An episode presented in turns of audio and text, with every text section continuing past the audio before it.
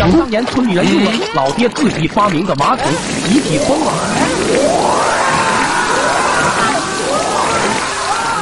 还记得那是一个阳光明媚的中午，俺们村来了两个推销马桶的业务员，说是有了这个马桶以后上厕所都能坐着上，而且连臭味都没有。村里人听了这个消息，一人抱一个马桶就开始往家里走。两个业务员看到这个情况，直接就懵了。这个是要钱的，这个是要钱的，只要六百九十九，只要六百九十九。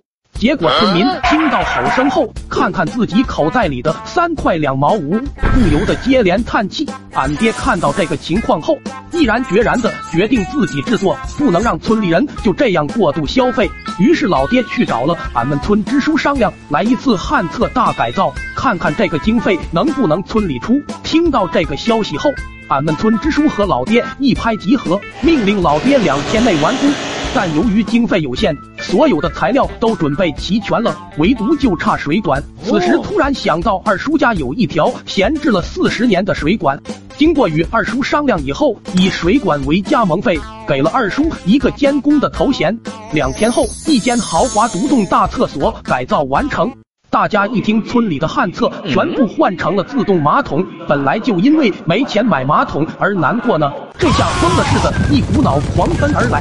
更有的刚做好饭的村民，端着饭也一股脑狂奔而来，边拉边吃，一时间整个厕所比过年都热闹。有的吃着饭拉的，有的看着手机拉的，还有的边睡觉边拉，根本舍不得离开这个马桶。更有的为了想着谁先上，边吵架边拉。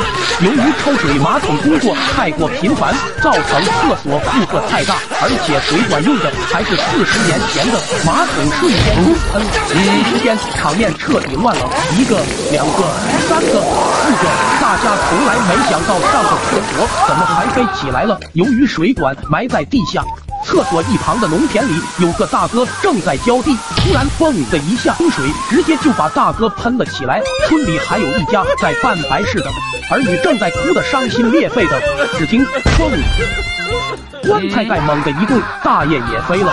后来不知道谁赶紧关了村里的总水闸，才结束这场闹剧。而作为监工的二叔却被村里人追了整整三天。点个关注不迷路，老二给你个礼物。